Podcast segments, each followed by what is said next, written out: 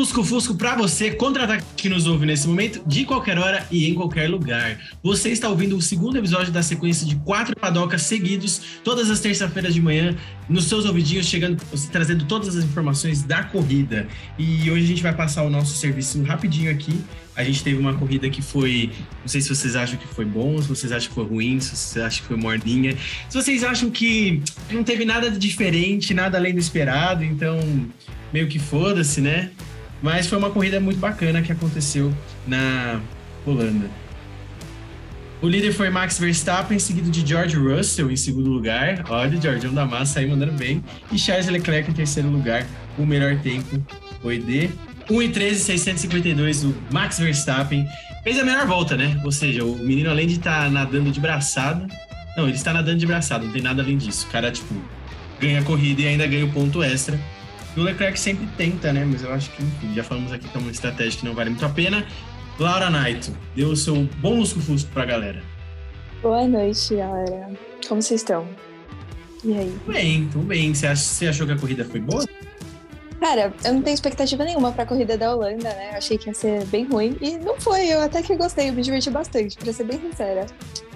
Eu gostei, gostei do comentário, belo comentário. Pedro Cosa. Salve, boa noite. É, achei a corrida boa, acima da minha expectativa também. Achei as duas, por enquanto, boas, e a terceira, que é, que é Monza, também promete. Por enquanto, essa volta de temporada ela tá, tá mais legal do que o final da, da primeira parte.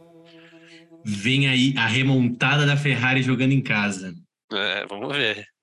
Gabriel Albert. Ah, eu acho que remontada é uma palavra um pouco forçada em cima disso. Acho que, tá mais, eu acho que vai ser mais desmoronamento completo de uma vez, entendeu? Estou esperando para ter um caos completo, sabe? Sei lá, pegar fogo. Ou a Ferrari anunciar um kit mostarda todo amarelo em homenagem a não sei quantos anos da Ferrari, entendeu? Acho, acho que vai dar bosta, entendeu? Mas de resto, 75. sim. Eu vou continuar falando até o último programa, que a maior inimiga da Ferrari é a própria Ferrari, entendeu? Esse já virou meu bordão aqui nesse programa já. A Netflix devia fazer uma parte 2 do Caos Perfeito. É, Caos Perfeito, é verdade. Porque ele tá, ele tá, seguro de si. Né? Ele falou, o que, que ele falou essa semana que eu achei muito engraçado? Ele falou que o problema não é erro de estratégia. Ele falou que ele falou que agora já pode, já pode entrar na corrida, né? Falar é. que o Sainz levou 12 segundos para trocar um pneu, isso comprometeu um pouco da corrida dele. Só que aí o Binotto já entrou Só dizendo um que o Binotto já entrou moral, dizendo véio o que, o que preocupa ele mais não foram só os 12 segundos de tempo que ele levou para trocar um pneu, porque a Ferrari tinha esquecido um dos pneus ali, mas também que o carro não conseguiu recuperar esse atraso depois no pace, que é uma Isso. coisa que o carro da Ferrari conseguia fazer na pista no começo da temporada.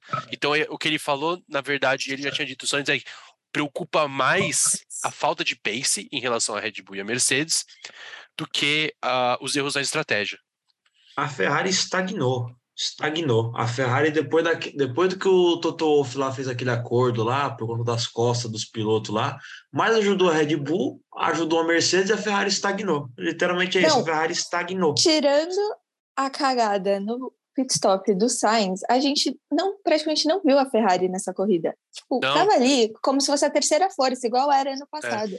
Inclusive, essa corrida teve vários flashbacks do ano passado, né? A Mercedes, a Mercedes simplesmente engoliu é. a Ferrari no começo da, da prova, não teve muito, não teve muito erro ali. Eles estão melhores mesmo, parece que eles estão melhores. É... Pergunta importante para os nossos comentaristas. Vocês acham que é, o Matia Binotto está tentando jogar a pressão, seja para o carro ou seja até bem diretamente para os motoristas, tipo assim, ó, vocês não conseguiram recuperar o pace? Olha, eu acho que é tem uma conta interessante. Eu não sei o que está rolando internamente na Ferrari. É, eu não sei se depois dessa temporada eles vão querer sacar o Binotto, dar uma trocada oh, na equipe. Eu não sei. bem, eu tenho uma pergunta muito melhor. Quem que o Matia Binotto agradou tanto dentro da Ferrari para não ser demitido ainda? Porque puta que pariu, velho. O cara tem que ser muito amado lá dentro, não é possível. É que ele só fala em italiano, entendeu? Eles gostam disso. Não, não é se possível, tiver cagada em Monza, cabeças vão rolar. Cabeças vão rolar. É, eu acho Os que torcedores é... não vão deixar barato. Eu acho que as corridas, em casa, as corridas em mano. casa elas, elas machucam mais mesmo. A Ferrari, os italianos, os tifosi, né? Eu acho que pode, pode ter, acontecer alguma coisa. Mas eu acho que a Ferrari é, tenta não, não mudar nada para não começar uma crise completa no meio da temporada. Acho que, por exemplo, tipo, acho que se, se for para mudar tudo, que seja depois, porque se você começar uma crise completa no meio da temporada e demitir um cara de um cargo alto enquanto ele tá fazendo ali o trampo dele, eu acho que não vai fazer nenhum sentido. A Ferrari vai piorar, as estratégias vão piorar, é, vai dar insegurança também para os membros ali da equipe, então acho que eles devem estar tá, eles devem estar tá sendo bem cuidadosos com a situação e acho que acho que isso que o Binotto falou deve, deve ser o que deve, tá, deve, deve ter refletido de dentro da equipe, que é tipo, eles devem estar mais preocupados porque que o carro parou de render mesmo do que, tipo. Eles sabem porque o cara esqueceu o pneu. Porque o cara esqueceu o pneu. Tipo, a gente esquece as coisas. É... Não, pera aí, a gente esquece essas coisas. Uma coisa, o cara esqueceu um pneu, velho. É sacanagem, né? Mas, mas isso, isso é um erro. Isso para é um não esquecer o pneu. Só Vocês é um viram o vídeo do pit stop? Vocês viram o vídeo? Meu, eles parecem, tipo, uns bobos, assim. Tipo, o carro chega, o cara tá, tipo, oh, meu Deus, esqueci o pneu e sai correndo. É uma coisa, é. assim, de louco. Não ah, parece que é real. O Guido está se revirando nesse momento em Radiator Springs diante desse pit stop. Mas escuta, vocês é, trouxeram bastante fofoquinhas de hoje, hein? Vocês querem começar por qual? Acho que a primeira que vem bem depois aí da, da corrida é da, é da galera, que não é uma galera, na verdade foi, como toda vez, foram um alguns TT, né? comentários em rede social que ganham muita vis visibilidade porque todo mundo critica, e aí, tipo, acaba que o... Enfim, o comentário ganha muita visibilidade. Basicamente, é, o momento ali, ponto mais crucial da corrida foi quando o Tsunoda parou o carro na pista, daí ele voltou pro box, daí ele ficou, sei lá, 30 segundos no box, daí ele voltou para a pista e parou o carro de novo. Esse foi o momento que a corrida mudou de ponta cabeça e que teve o safety car virtual e, e que teve a troca de estratégia que beneficiou ali naquele momento Verstappen e o Russell, e, né? É. É, beneficiou o Russell também. O Russell foi um dos grandes destaques da corrida, inclusive, por conta é que a gente não falou também a cagada da Mercedes, né? Em cima do Hamilton, né? Que foi, o Hamilton certeza. ficou putaço da vida, né? E, e aí que, que algumas, alguns fãzinhos da Mercedes nas redes sociais culparam a, a Hannah Schmitz, que é a estrategista principal da Red Bull, dizendo que eles propositalmente fizeram o Tsunoda parar na pista e causar aquele safety car virtual, né? Já que a AlphaTauri é uma equipe meio prima da Red Bull, né? Eles são primos irmãos, como se fosse. E a cabeça desse plano aí foi a Hannah, tipo. E não, a, ela que e a Hannah era a cabeça do, do plano que estava ah. por trás e sabia de tudo.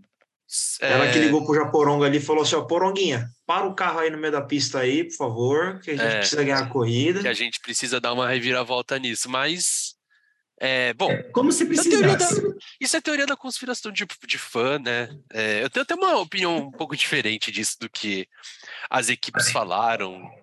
É, se vocês quiserem falar o que as equipes falaram.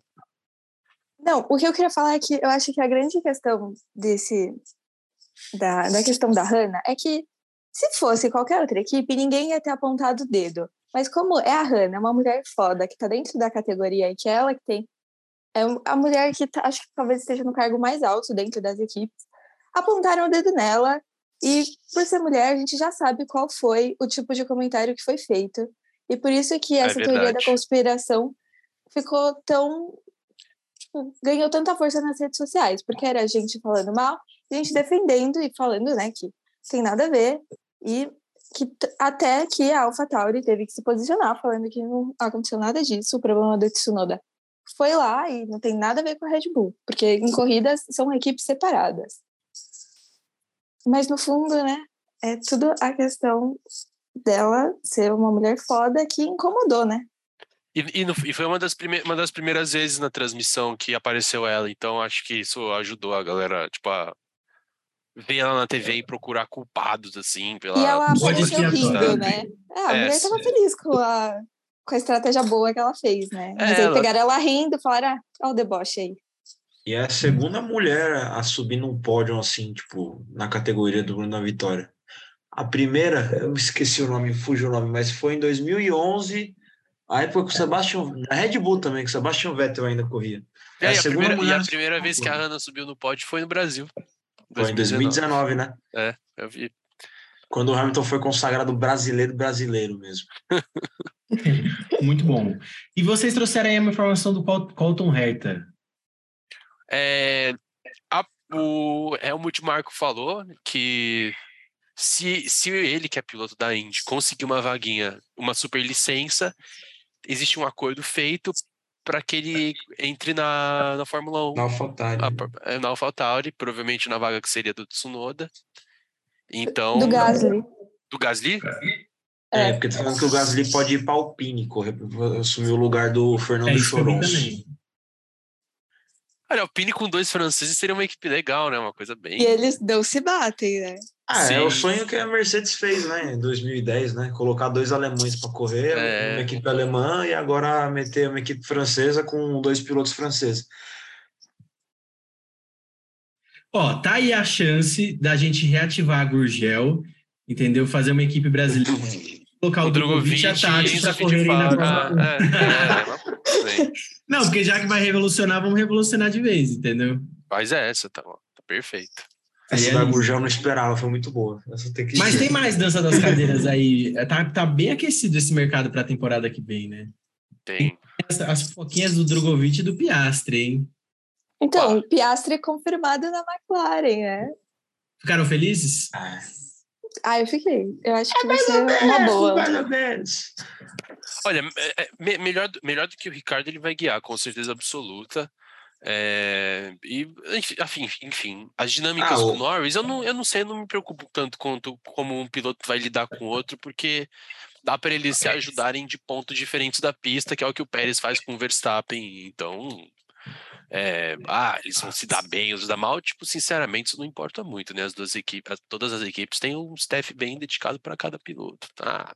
É, mas falando no Ricardo, o Ricardinho, tipo, que vazou o áudio dele lá com o Pérez, né? Eles indo pra pista lá com os carros, e aí os caras, é. O Ricardo falando assim pro Pérez, é, acho que vou tirar um ano sabático e em 2024 tô de volta, né? E o Pérez, é, vamos fazer isso mesmo, né? Tomar uma, uma aguinha de coco, refrescar mesmo a cabeça. Pô, tem então é o, Alon, o, próprio Alonso fez isso e tá aí é, pontuando pela décima seguida corrida, décima corrida seguida, então... É, mas cara... aí eu falo que o Alonso é muito mais piloto que o Ricardo, né? O Alonso, porra, o Alonso ele só não é mais campeão do que ele é porque ele fez muita merda nesse meio tempo, entendeu? Brigou com o Hamilton, brigou com a própria McLaren, saiu da McLaren, aquele escândalo da Renault com o Nelson Piquet que bateram de propósito, Pois é. Ah, né? É. Entendeu? Ele só não é mais campeão por causa dessas bostas. Mas, mas... tem umas tomadas de decisão esquisitas também, tipo ir para uma McLaren e, e, e, pegar um carro que depois não corria mais nada. E viu, o Zac é, Brown, que é o chefe de equipe da McLaren, está há alguns anos já é, tentando de tudo para botar a McLaren de volta numa briga aí por título. Vai? A gente sabe que mais importante do que você chegar e ganhar é você se colocar como uma equipe que está brigando sempre. Ele estava numa crescente muito legal, projeto bacana, veio o Ricardo, fizeram uma temporada muito legal ano passado, cavando esse lugar, se estabelecendo e esse ano decaiu muito. É, Ricardo está fora dos planos, então mais atrasou do que ajudou nesse processo na McLaren. Será que agora, finalmente, com dois pilotos jovens, né, o Zac Brown vai conseguir fazer esse planejamento que ele tanto tenta botar em prática? Olha, tem muitas questões aí. Depende primeiro se o motor Mercedes vai render, como que o motor Mercedes vai render em relação ao pacote aerodinâmico da McLaren. É, enfim, tem vários, tem vários fatores, mas a tendência que está sendo, e que sempre é, né? É da Mercedes melhorar ao longo da temporada e, e portanto, as equipes clientes elas costumam dar uma melhoradinha também. E falando em piloto, o Norris se garante. Bem, já é mais um ano, tipo, ele dando um pau no Ricardo, né? Um caldo no Ricardo. E, mas claro que isso já era né? esperado, né? Já o Norris Agora... caiu diante da própria atuação dele na temporada passada, então não é nada espetacular. É, nada espetacular, mas pelo menos você sabe que dele ele rende, entendeu? Ele rende, você sabe que ele tá garantido, ele vai render alguma coisa, entendeu? Agora o Piastri, eu não sei se ele vai fazer alguma coisa assim logo de cara. Eu acho que ele vai, pegar, vai ter um ano se acostumando e aí depois eu acho que sai alguma coisa dali. Que é o que está sendo a média, mais ou menos. É né? o que costuma ser. Por exemplo, é. o Joe tá num ano também de, de adaptação da Alfa Romeo. A Alfa Romeo tá tendo vários problemas também, tipo, e quando não tem azar, né? É... Ah, mas e... o, Joe, o Joe tá indo bem, pô. Pelo é, carro então, que ele então. tem, ele tá indo bem pra caramba. Mas é o primeiro ano que ninguém critica muito e tem razão nisso, porque não tem muito de onde tirar, o que construir em um ano com um carro que não, não é um dos melhores e tal. É... Bom, e da, da, parte da McLaren é isso, né? E a novela? De quem? Drogovic. Drogovic que pode ser campeão já na próxima semana. Está pode a nove pontos do título. Uma mão no caneco já, uma mão no caneco já. Já tá lá, já tá lá. E tudo bem, é uma mão no caneco, realmente pode ser campeão em Monza. E o futuro dele? Provavelmente piloto reserva da Aston Martin. Infelizmente. É, é a Mari Becker trouxe uma informação muito massa de que ele teria conversado com o tal do Helmut aí, que é o, o Bambambam Bam Bam da Red Bull, e fica no ar, né? Não, é, então... ficou nisso, né? Ficou nisso. Não, eu li, eu li no, no motorsport.com que o Marco falou que eles não estão conversando com o Drogovic, mas que existe uma possibilidade dele correr numa AlphaTauri, correr não, né? Participar do treino livre aqui em Interlagos com a AlphaTauri, mas que conversas assim para ele entrar na na AlphaTauri não existem mesmo. O Tsunoda tem um contrato longo? Não sei, mas é que a Red Bull tem um, um uma, uma academia bem grande, né? É, eu acho que o Tsunoda, o contrato dele é até no que vem. Ah, então, daí complica a vida pro Drugo. Mas vaga vai e vaga vem, né? A gente já viu vários casos aí de piloto que deu sorte, outros que deram muito azar. Vamos ver o que vai ser do Drogo, mas que ele vai ser campeão é bem provável. Falando na próxima semana, Monza vai completar 100 anos, né? Olha, completar 100 anos. 100 anos Cara, de Monza. 100 anos autódromo. E é o Antes autódromo mais antigo da Europa. Antes era uma loucura esse autódromo, nossa. Hoje já é bem normalzinho. É, mas é um dos das antigas, né? É um dos das antigas ainda. É mas entrega corridas muito boas. Boas. Né? Tipo, boas. Desde 2019. Cara, essa, essa tripladinha Bélgica, é, Holanda e Monza é bem legal. São três autódromos das antigas, assim, tipo, errou tá na brita, ou você rodou, ou você perdeu 26 posições. E, tipo, pista. Tipo, as pistas elas têm uma identidade. Tipo, Zandvoort é bem difícil de ultrapassar, tem tipo, uma reta que é uma reta mesmo. É, Spa é gigantesca, é difícil, tem a Eu Ruge. E Monza, pô, velocidade, é incrível. É bem baixo. E Monza também, se eu não me engano, é a única corrida que nunca saiu do calendário da Fórmula 1. Tá desde literalmente do ano que começou a Fórmula 1 até hoje. Interrupto, assim. E é o autódromo mais antigo presente até hoje na categoria. É bem legal, é bem legal. Monza é pica pra caralho. Bom, e aí abrindo o nosso quadro de fofocas, fofocas mesmo, né? o quadro do Léo Dias, o Rosberg falou essa semana que as equipes da Fórmula 2 e da Fórmula 3 têm estratégias melhores do que a Ferrari está tendo na Fórmula 1. E o Rosberg, foi piloto da Williams muito tempo, depois foi para a Mercedes até se aposentar em 2016, quando ele foi campeão, finalmente, depois de bater na trave duas vezes, é, soltou essa. Ele foi só para cutucar? Foi só para cutucar, né? Tá fazendo eu, nada. Eu gostei, da opinião, eu gostei da resposta do Binotto, que é tipo, e é fato, de fora é muito fácil.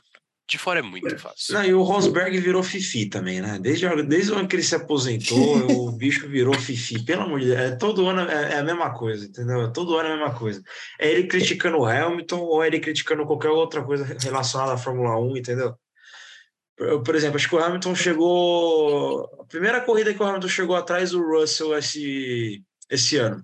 O Rosberg já virou e falou assim: não, porque o Hamilton tem o mesmo equipamento que a porra do Russell, mas não tá rendendo a mesma coisa. Olha só como vai se aposentar, aí cria aquela teoria da, da, da conspiração por volta. Hum, Hamilton vai aposentar. Eu não acho, eu não acho o, o Rosberg um bom comentarista como os outros, como o Coulthard e, e etc.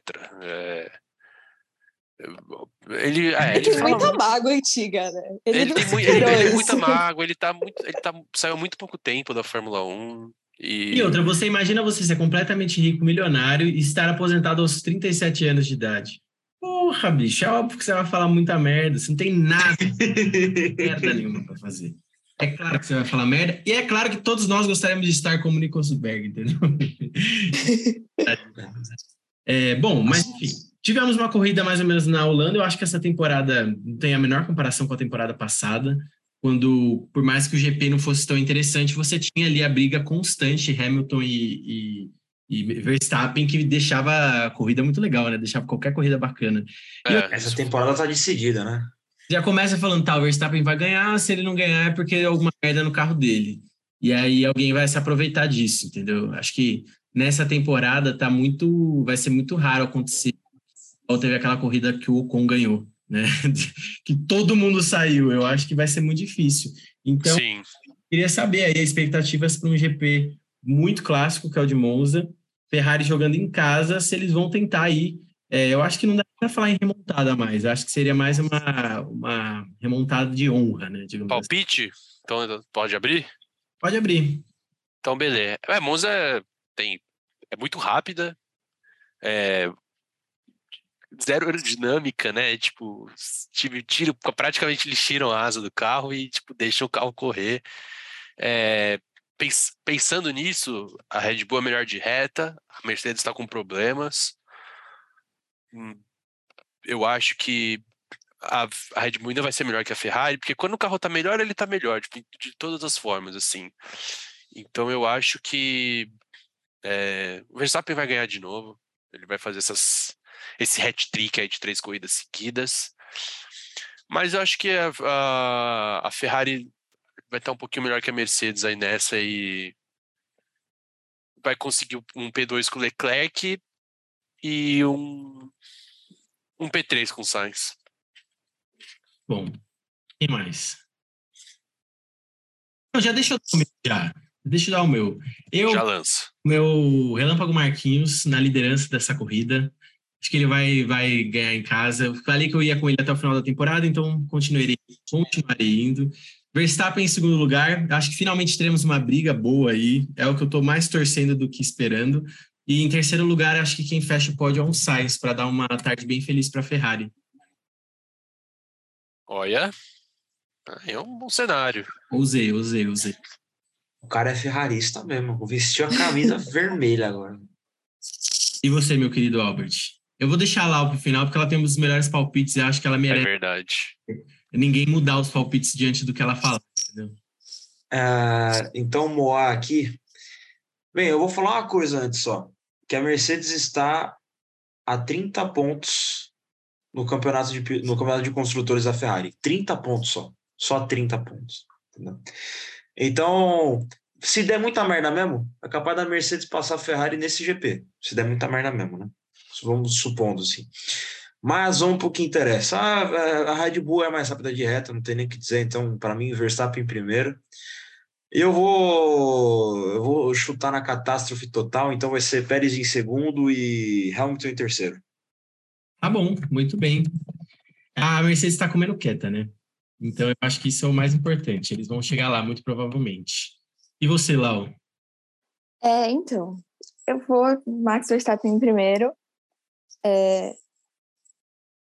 Cara, não, não tô conseguindo acreditar que a Ferrari vai fazer uma cagada em casa. Então eu vou colocar o Leclerc em segundo. Mas eu vou colocar o Russell em terceiro, porque eu acho que a fase dele tá muito boa tá melhor que a dos outros e eu acho que a Mercedes também tá melhorando muito e um pódio duplo para Ferrari também nesse ponto seria ser muito legal. Mas eu vou fazer um comentário que nos últimos dois anos, é, 2020, 2021, a Monza tem entregado os pódios mais inesperados. Em 2020 com o Gasly ganhando e em 2021 com o Ricardo, com, é verdade. Com a dobradinha da McLaren. Então, pode ser que ninguém pontue neste bolão e que a gente pode consiga ser que o Alonso um... vença a corrida. Ah, não, eu vou né? mudar então o Schumacher em primeiro aí. Coloca ele, por favor, o Schumacher em primeiro aí, pelo amor de Deus. Bom, galera, é o seguinte, teremos esse GP maravilhoso aí de Monza, fiquem ligados, padoca rolando aí pelas próximas semanas e dirijam com cuidado, tá ok? Se você ainda não nos apoia, corre lá, apoia-se apoia.se barra o contra-ataque para poder contribuir com o nosso jornalismo independente a partir de qualquer quantia. A partir de um real você já está ajudando a gente a sobreviver. Demorou? Um beijo e um cheiro, galera. Arriba bene. Valeu. Um beijo. Até semana que vem.